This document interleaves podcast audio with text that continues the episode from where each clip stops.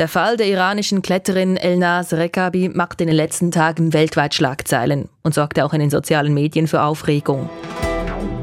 Eine iranische Klettersportlerin startet an einem Wettkampf im Ausland ohne Kopftuch. Und dann verschwindet sie vorübergehend.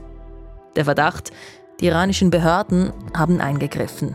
Ob das stimmt, wissen wir nicht. Aber es wäre laut unserem Experten nicht das erste Mal, er sagt, in der Regel würden Sportlerinnen und Sportler aus totalitären Regimes bei internationalen Sportanlässen immer wieder genau überwacht und begleitet. Bei Nationen wie Iran, China und Saudi-Arabien, da weiß man, dass immer eine relativ große Zahl dabei von richtigen Geheimdiensten, die nichts weiter haben als Spitzeljobs und Restriktionsjobs. Das schauen wir uns heute genauer an in News Plus.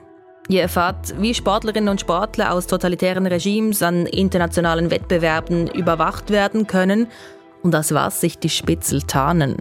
Und unser Experte und Sportjournalist erzählt, wie er selbst einmal an einer Veranstaltung in der Schweiz eine unschöne Begegnung mit einem mutmaßlichen Regierungsspitzel aus China hatte. Mein Name ist Corinna Heinzmann. Heute zusammen. Zuerst zu Elnas Rekabi, der iranischen Kletterin. Sie ist an den Asienmeisterschaften im südkoreanischen Seoul am Sonntag eben ohne Kopftuch angetreten. Statt wie üblich einen Hijab, ein Tuch, das den Großteil ihres Hinterkopfes bedeckt, trug Rekabi ein schwarzes Stirnband beim Klettern und verstieß damit gegen iranisches Recht. Viele deuteten das als Zeichen des Protests. In Iran wird ja seit Wochen protestiert gegen das Regime und die systematische Unterdrückung von Frauen. Kurz nach dem Auftritt an der Kletterwand dann verschwand Rekabi von der Bildfläche. Ihr Pass und ihr Smartphone seien beschlagnahmt worden, berichtete die BBC.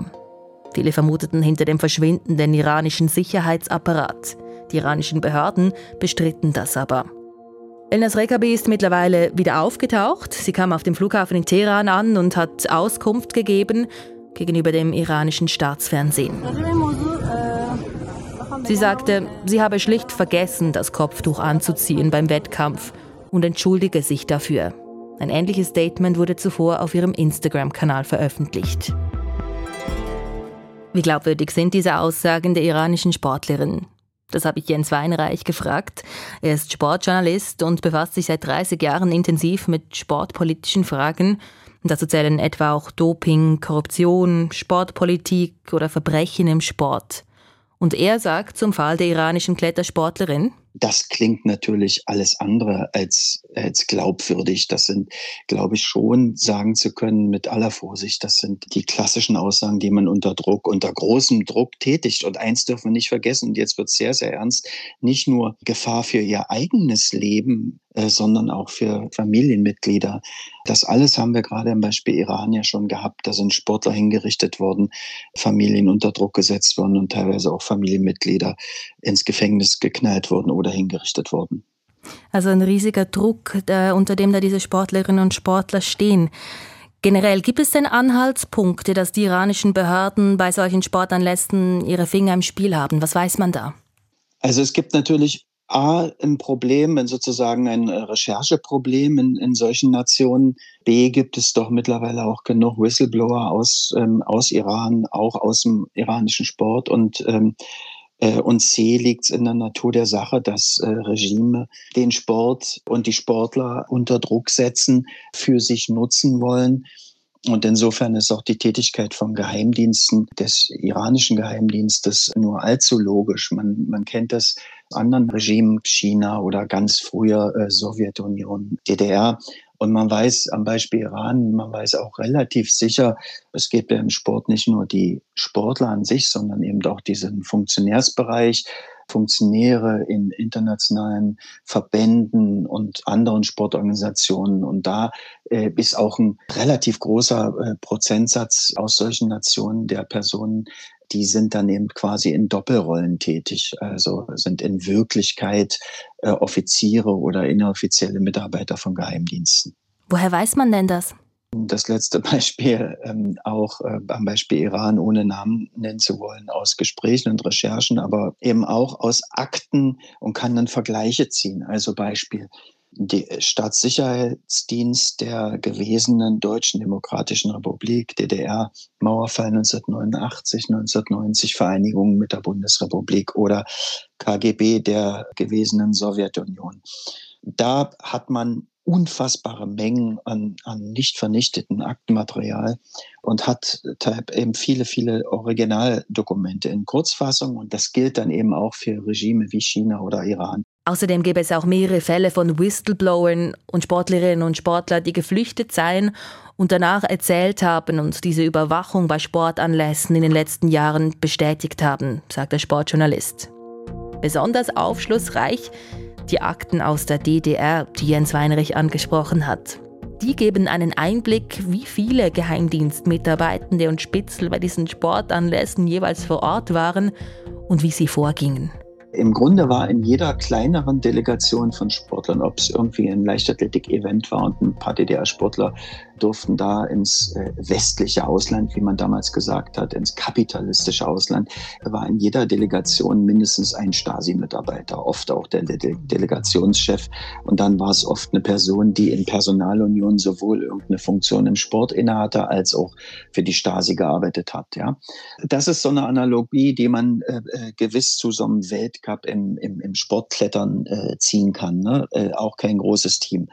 Bei Großereignissen dann natürlich, ähm, gebe Ihnen mal Zahlen aus den Akten, also das ist kein Konjunktiv, sondern Fakt. Die letzten Olympischen Sommerspiele für die DDR, die fanden im Oktober 1988 in Seoul in Südkorea statt. Haben wir wieder Seoul, reiner Zufall. Äh, da war das DDR-Olympiateam knapp 600 Personen. Und davon waren 98 inoffizielle Mitarbeiter der Staatssicherheit, also des Geheimdienstes. Ein Sechstel der Delegation waren Geheimdienstler. Und in Wirklichkeit war die Nummer noch viel größer, weil sehr viele Sportler, die auch für den Geheimdienst tätig waren, oftmals unter Druck gezwungen. Tatsächlich kann man davon ausgehen, dass von den 600 Personen, die da für die DDR bei den Sommerspielen 88 waren, möglicherweise sogar 200, also ein Drittel für den Geheimdienst tätig waren. Und das kann man so als Analogie, zieht sich das also durch die Nationen und, und Jahrzehnte. Und das äh, kann man gewiss auch für Länder wie China oder so mal so als Maßstab nehmen. Mhm, also das sind jetzt nicht nur irgendwelche Männer im Anzug, die da geheim irgendwie mitlaufen, sondern es können auch wirklich Spitzel unter den Sportlern, Trainern und so weiter Abs sein. Absolut, das ist sozusagen der Feind in meinem Zimmer, der Feind in meinem Team, der Feind in meinem Bett.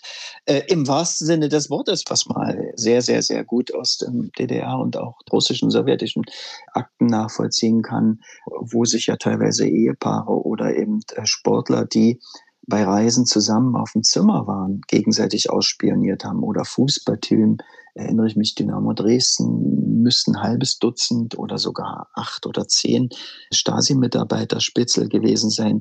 Absurd. Die haben sich gegen, sie saßen zusammen in der Kabine und haben sich gegenseitig ausgespäht, ja. Und jeder, der dann vielleicht das Land verlassen wollte, musste befürchten, dass sozusagen sein Mitspieler, sein Nebenmann ausspioniert. Das gehört zu den Absurditäten und Abgründen von solchen Systemen.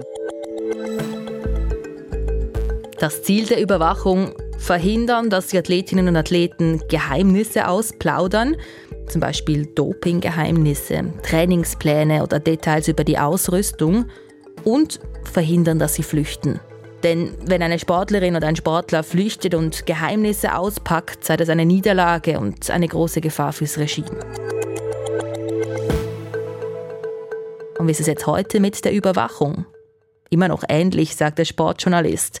Man wisse aus Nationen wie Iran, China oder Saudi-Arabien, dass immer Geheimdienstmitarbeiter und Spitzel dabei seien bei internationalen Sportanlässen. Und er hätte auch schon mal eine Begegnung gehabt mit einem, erzählt Jens Weinreich. Das war 2015 im Rahmen der Olympiabewerbung für die Winterspiele 2022 die ja inzwischen in Peking stattgefunden haben. Bei einem dieser Bewerber-Events, ein offizielles IOC-Event im Palace Hotel in Lausanne, haben sich ein paar Tibet-Demonstranten reingeschmuggelt und haben kaum angefangen zu rufen, Free Tibet und so weiter. Da stürzten sich ein halbes Dutzend aus der chinesischen Delegation auf diese Menschen, ganz professionell im negativen Sinne, fassten die an, trugen die raus, hielten denen die Münder zu. Und nachdem das passiert war, das ist alles eine Sache von Sekunden gewesen, stürzte einer dieser Typen auf mich zu auch. Ich hatte, war mit einer Videokamera da unterwegs, habe hab diese Szene ge gefilmt, stürzte auf mich zu und brutal und knallte mir seine Hand auf die Kamera. Da machst du eine Beschwerde ans IOC, was ich damals gemacht habe, aber von denen mischt sich da überhaupt niemand ein. Das ist die Erfahrung von Sportjournalist Jens Weinreich, in diesem Fall 2015 in Lausanne. Wir kommen wieder in die Gegenwart. Zum Kletterturnier in Südkorea und der iranischen Sportlerin Elnaz Rekabi, die ohne Kopftuch angetreten ist. Auch die Schweizer Kletterin Petra Klingler hat den Vorfall verfolgt. Ich habe den Wettkampf auch mitverfolgt. Ja, da macht man sich natürlich schon extrem viel Gedanken und auch Sorgen. Und ja, ich glaube, wir als Schweizer können uns einfach schlicht und einfach nicht vorstellen, was das heißt als Frau im Iran. Und dann so einen Vorfall so hautnah mitzuerleben, nimmt einem schon sehr mit. Petra Klingler hat auch schon mit Elnas Rekabi geklettert.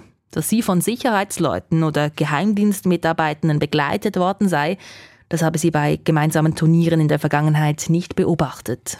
Für mich ist das gar nicht so aufgefallen oder ich könnte das nicht bezeugen. Wir Athleten, wir reisen grundsätzlich im Team an, mit Trainer und Coach und das wäre mir jetzt auch nie aufgefallen. Wenn überhaupt, dann ist vielleicht mal noch ein Kameramann dabei Jetzt vor Olympia ist das japanische Team zum Beispiel oft von den Medien begleitet worden. Aber sonst sind es tendenziell überschaubare Teams, wenn es nicht sogar alleine reisen, ohne Coach und Trainer, weil man halt gleich noch sehr eine kleine Sportart ist. Und in vielen Ländern hat man auch die finanziellen Mittel nicht, um da große Entourage, ich sage auch nur schon Physios mitschicken. Darum wäre mir das jetzt überhaupt nie aufgefallen. Ob die Iranerin am Turnier in Südkorea vom Regime begleitet wurde oder nicht, das kann Sportjournalist Jens Weinreich nicht sagen. Aber es sei trotzdem realistisch, auch wenn andere Sportlerinnen und Sportler das nie mitbekommen haben. Na, absolut. Es liegt ja in der Natur der Sache. Oftmals wissen es ja nicht mal Mitglieder des eigenen Teams. Da kann ich nur noch mal so die, die Analogie geben zur DDR weil wir eben dort ähm, genug Akten auch haben und genug äh, Aussagen von Betroffenen äh, und äh, von Tätern und Opfern. Ne? Und, und da ist es dann eben wirklich so, mitunter geht es darum, Ehepaare oder Sportler, die auf Reisen zusammen im selben Doppelbett übernachtet haben, die haben sich gegenseitig ausspioniert und haben sich das nicht gesagt. So, also solche solche Absurditäten gab es. Man könnte sogar sagen, das an der Tagesordnung. In, insofern mag es sein, dass hin und wieder, wenn wirklich mal eine Athletin, ein Sportler mit einem Trainer unterwegs ist, dass die sich so gut kennen und alles voneinander wissen, das mag schon sein. Aber wenn schon der dritte oder vierte im Spiel ist, dann ist es in der Regel schon ganz anders. Übrigens, Jens Weinreich sagt, nicht nur totalitäre Regimes, auch andere Länder schicken Sicherheitskräfte zu internationalen Sportanlässen dass natürlich jede Nation auch ein Recht hat, äh, vielleicht sogar auch eine Pflicht, seine Athleten bei internationalen Wett großen Wettbewerben zu schützen, wo es dann vielleicht auch die Gefahr von terroristischen Anschlägen und so weiter gibt. Insofern sind, glaube ich, in allen großen Teams immer auch Sicherheitskräfte dabei, aber zwischen dem Punkt Sicherheit gewährleisten, so gut es geht, und Spionage Restriktion, Flucht verhindern, Sportler unter Druck setzen, also Ideologie und äh, Staatsdoktrin durchsetzen, da würde ich sagen, da gibt es schon noch einen relativ großen Unterschied. Mhm. Sagt Sportjournalist Jens Weinreich.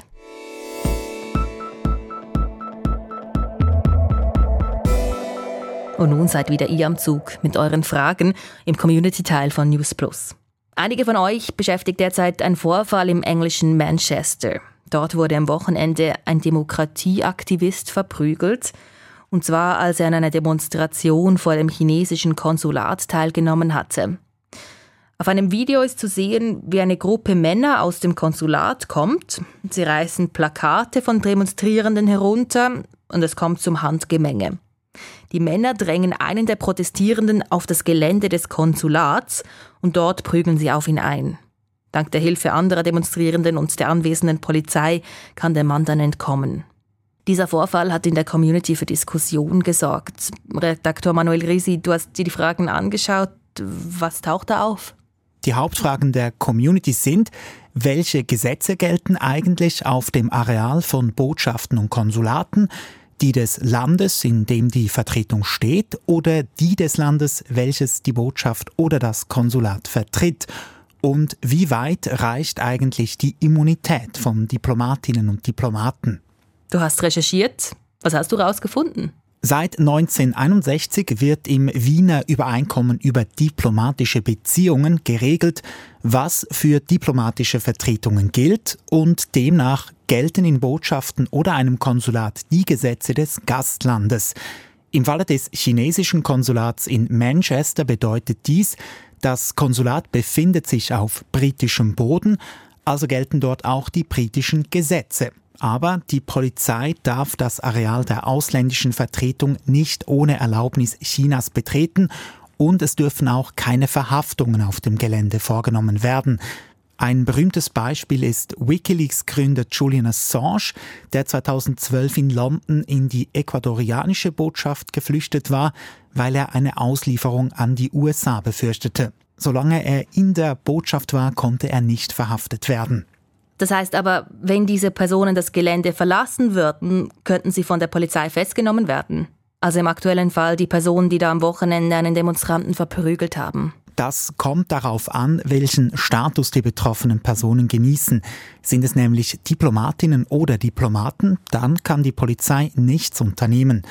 Laut dem Wiener Übereinkommen müssen sich Diplomatinnen und Diplomaten zwar an die Gesetze des Gastlandes halten, der Staat, in dem Diplomatinnen und Diplomaten stationiert sind, darf aber kein Strafverfahren gegen sie einleiten und auch die Polizei darf sie nicht festnehmen.